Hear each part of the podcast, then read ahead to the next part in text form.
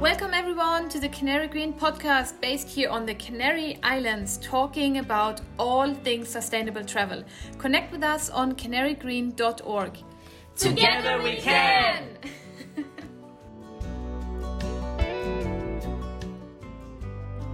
My name is Kai Gonzalez, and I'm the founder and owner of Alberto Dorner. Alberto Dorner is an upscale, very small resort um, for slow travelers, for people who want to come to the north of Tenerife and explore and have an authentic experience of what the island is like. Tell me more about your vision. Why did you start Alberto Dorner?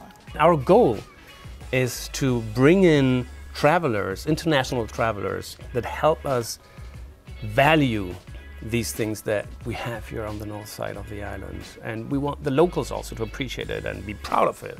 We want to contribute to preserve the traditions, the communities, the crafts, the, the, the, the way of living that we have here, especially on the north side of the island. But our long-term goal is to inspire our neighbors, our friends, other businesses to do the same thing, right? Our business is an open source business.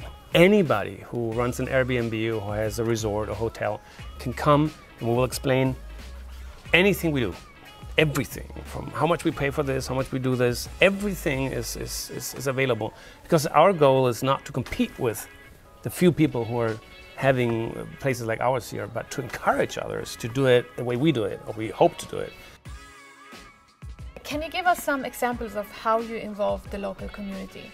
Absolutely. So, the, the way we involve the local community is by working together with people who are artists or, or, or special craftsmen or women in what they do. We started working with a couple of ladies in a village not far from here who produce salt in a traditional way from uh, ocean puddles, right, and ocean, from rock puddles. Same holds for wine. We have a little wine cellar in common area of the of the villas. These wines are all from the north side of Tenerife, all traditional wines, handcrafted, um, made the same way they were done 200 years ago. They need our support. They're not going to survive if we don't consume and, and, and, convince people of the quality of this product. Well, the biggest challenge for us and for this project in general is um, ways of thinking, right? So um, both locals and travelers visiting us, uh, very often they have this preconceived idea of what traveling is and what tourism is. Um, that's something we want to work on, and, and, it takes a little bit of education and and working together with locals and the community and, and, and our guests who are traveling to the island to, to explain that. How can people help?